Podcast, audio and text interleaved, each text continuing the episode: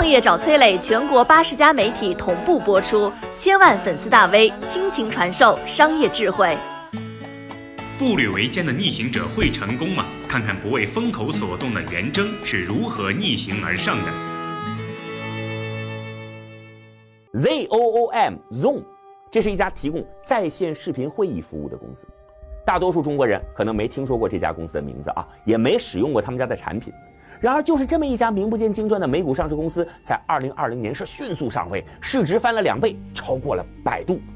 从山东泰安走入硅谷的 Zoom 创始人袁征，身价一度超过了刘强东，成为了华尔街炙手可热的明星啊！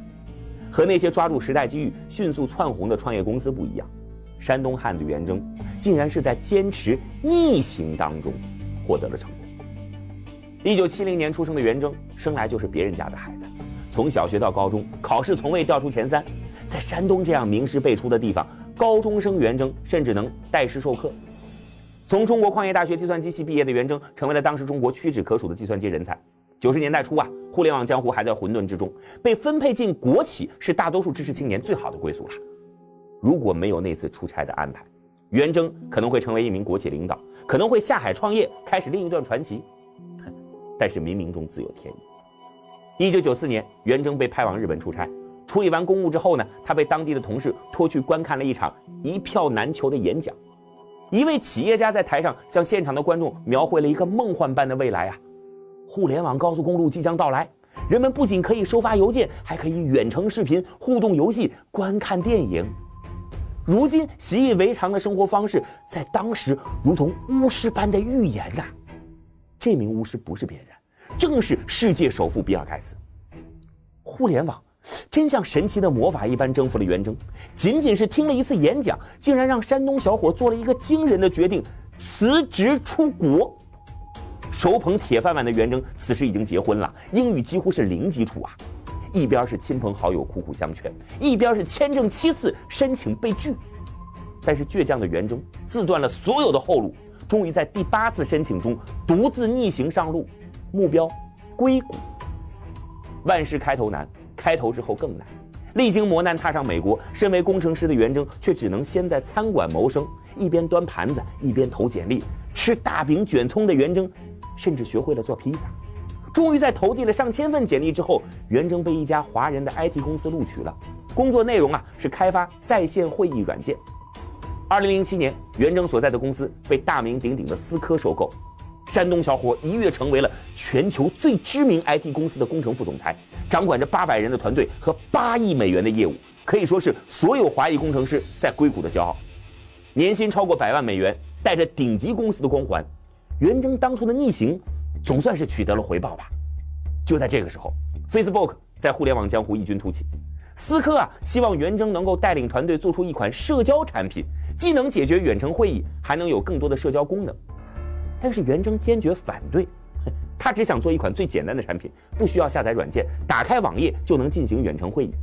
如果他这个想法无法在思科实现，简单，辞职呗。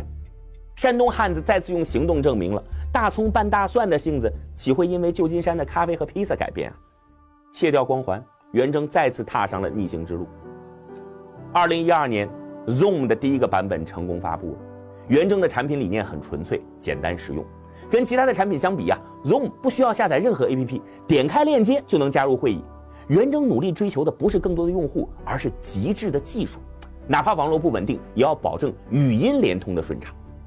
Zoom 服务的对象是企业，尽管说业务平稳，但是一度很难被投资人看好，因为当时不管是苹果手机还是谷歌、阿里巴巴，针对个人用户的互联网服务一直是市场关注的焦点。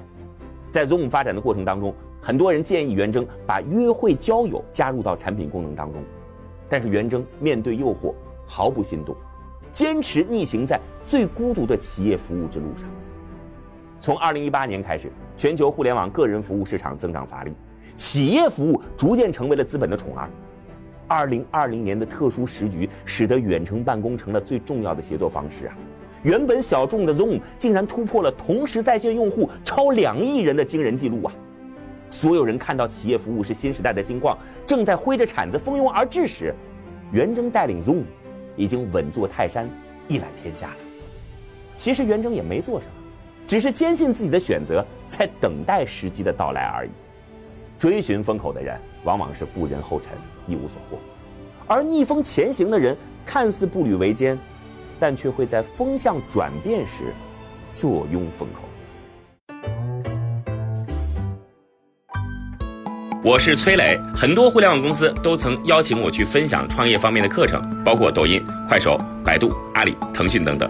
我把主讲内容整理成了一套音频课程，里边包含如何创业、如何做副业、优质项目剖析等等，相信啊会对您有所帮助。下拉手机屏幕，在节目简介里边添加我的个人微信，这套课程今天免费送给您，快去领取吧。